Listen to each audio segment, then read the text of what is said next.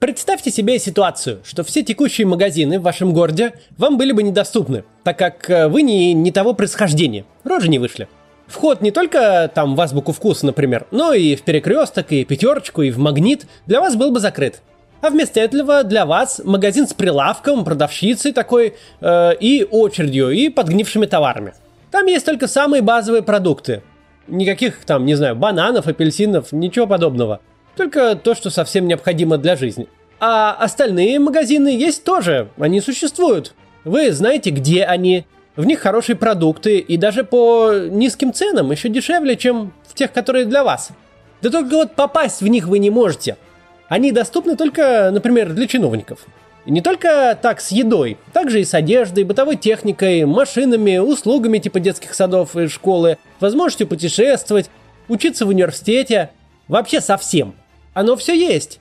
И стоит недорого, но только вас туда не пустят. Совсем недавно жизнь в нашей стране была устроена именно так. Ваши родители, скорее всего, выросли именно в такой системе. Поскольку мы с вами родились во второй половине 20 века, а кто-то уже даже и в 21 веке, то мы избавлены от врожденной принадлежности к какому-либо сословию. Все граждане России, Беларуси, Украины, других стран имеют равные права и обязанности. Ну, по крайней мере, так написано в законе. И в основном так и происходит. Однако часто можно услышать точку зрения, что в современной России сложилось сословное общество. Причем в этом она противопоставляется типа Советскому Союзу. Мол, в СССР все были равны, и пусть даже равны в бедности, а не в достатке, но все-таки равны, а сегодня твой жизненный успех во многом зависит от твоего происхождения. На самом деле это не так. Именно в СССР разделение граждан на касты было намного более ярко выражено, чем даже в царской России – а уж тем более, чем в нынешней сегодняшней нашей. Сегодня разберемся, почему и как так получилось. Прежде чем начнем, подпишитесь на канал, поставьте колокольчик, больше людей увидят э, эти видосы, их тогда будут больше показывать новым зрителям, если у меня будет больше подписчиков с колокольчиком. Так что поставьте. Начнем.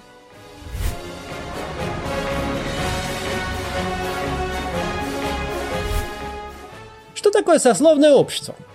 Это общество, в котором набор гражданских прав, положение в социуме, доступ к благам, образ жизни, карьерная и личная перспектива жестко привязаны к происхождению, к принадлежности к одному из сословий. Но сегодня мы поговорим о том сословном делении, которое не было закреплено законодательно, но активно процветало в СССР. И не просто процветало, но определяло сам образ жизни советского государства и в значительной степени оставила свои следы в нынешней политической риторике. Я говорю о делении на многоэтажную номенклатуру и всех прочих советских граждан. Например, Мария Захарова в прошлом году с грустью вспоминала времена, когда полеты в самолетах были доступны лишь достойным гражданам, а всякие плебеи ездили в плацкартных вагонах.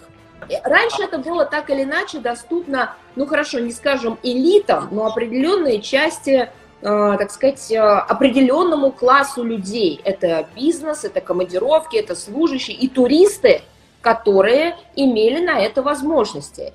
И для меня все было четко. Люди, у которых есть деньги, они, э, они соответствующим образом одеты, они занимаются неким делом, они путешествуют на самолетах, у них есть такие возможности. А люди, у которых нет денег, они путешествуют как придется – они путешествуют автостопом, они соответствующим образом одеты, они ни на что не претендуют, они готовы спать, есть, ждать и так далее, и так далее, на полу, в вагоне и так далее, и так далее. Для начала давайте разберемся, в чем отличие планово-распределительной экономики от рыночной. Рыночная экономика с точки зрения доступа к благам устроена достаточно просто, понятно и примитивно. Спрос и предложение регулируются ценами – Понятное дело, что вырастить корову породы Black Angus это долго и дорого. Это требует специальных технологий, особого откорма и условий содержания.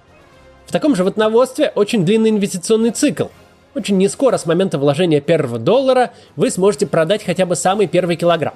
И от всей этой настолько дорогостоящей выращивания коровы на стейке, на то, ради чего, собственно, все и затевалось, пойдут лишь считанные проценты общей массы, самые лучшие отрезы – мраморные стейки по совершенно объективным обстоятельствам никогда не смогут стать продуктом повседневного массового потребления. Они всегда будут занимать небольшую долю в общем производстве мяса. Рыночная экономика очень легко справляется с распределением ограниченного продукта на массу потребителей. Мраморный стейк в магазине будет стоить в разы дороже обычного филе говядины. Лишь единицы потребителей смогут себе позволить питаться отрезами по 1000 рублей за 300 грамм на ежедневной основе. Для всех остальных стейк на ужин станет атрибутом праздничного стола. И вот тут-то и начинается ключевое отличие рыночной экономики от плановой.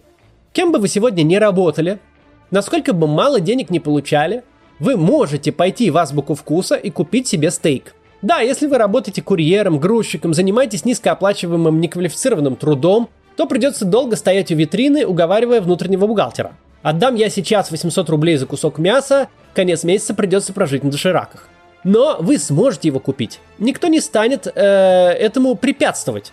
Вы сможете войти в Азбуку, Глобус Гурме, любой магазин, где отовариваются депутаты, министры, крупные бизнесмены и купить что угодно из того, на что хватит денег. Нет к этому никакого другого препятствия, кроме финансового. Не существует товаров или услуг, доступность которых определяется не ценой, а социальным статусом или принадлежностью к определенному ведомству. Реальность плановой экономики не в том, что продукты для номенклатуры стоят дороже. Даже наоборот, премиальное потребление может быть и дешевле. Просто в глобус гурме эпохи СССР березку, закрытую секцию ГУМа или спецраспределитель, вас, простого рабочего или служащего, никто не пустит. Не потому, что у вас денег нет, а потому что их ассортимент, он для кого надо ассортимент, а не для вас. Спасибо, отечественный подойдет. Для кого это вот надо? Что такое вообще этот номенклатурный класс? Сейчас в этом разберемся, но сначала прервемся на рекламу, не переключайтесь. В 2020 году многие российские компании, особенно в малом и среднем бизнесе, терпели убытки. Понятное дело, коронакризис повлиял, но дело не только в нем. Многие предприниматели и руководители просто не умеют правильно составлять финансовые модели, планировать риски, распределять финансовые потоки. Ну вот, например, доллар раз и подорожал, а компания завязана на импортные поставки. Не заложили этот риск и ушли в минус. Кажется, что сложно учесть эти детали, но на самом деле нет. Если воспользоваться сервисом «Мое дело – финансы». Это понятный облачный сервис для ведения управленческого учета. Он позволяет детально планировать расходы и доходы предприятия, причем э, вы можете добавлять в систему свои показатели, например, цену, количество, ну или там трафик. Интерфейс тоже можно менять под себя, добавлять свои цели, показатели, KPI. Данные подгружаются в систему автоматически из 1С, бухгалтерии «Мое дело» и даже из таблицы Excel. Надо только один раз настроить правила синхронизации. А если у вас несколько юрлиц, э, все их данные можно консолидировать, исключив э, взаимные потоки. В общем, вы можете попробовать это бесплатно в течение 14 дней. А если сервис не подойдет уже после оплаты, в течение недели можно отказаться от него и деньги вернут без вопросов.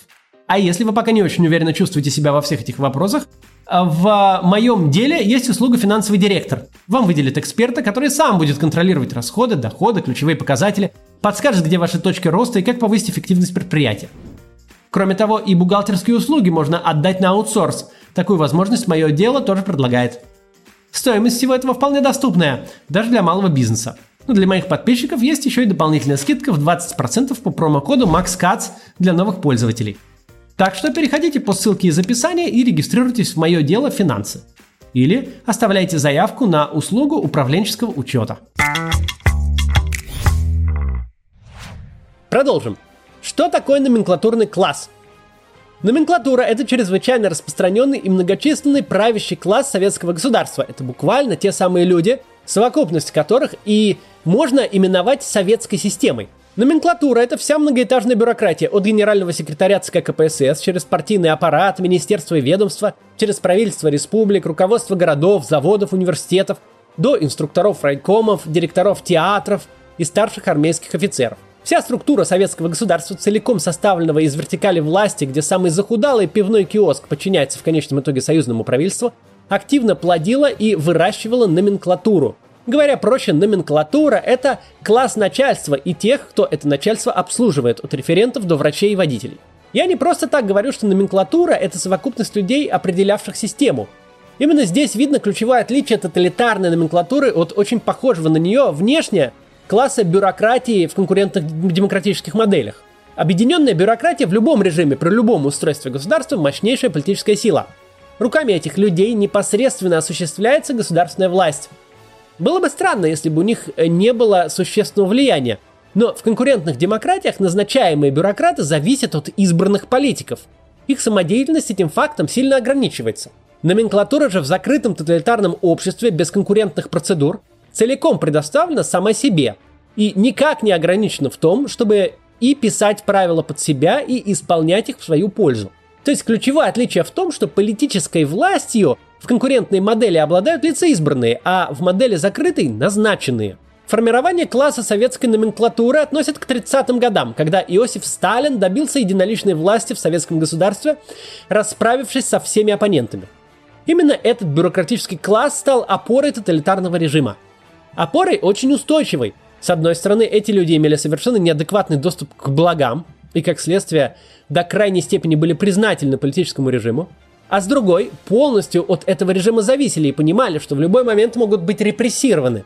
Когда преданность щедро оплачивается, а нелояльность грозит утратой всего, в том числе и жизни, тут выбор очевиден.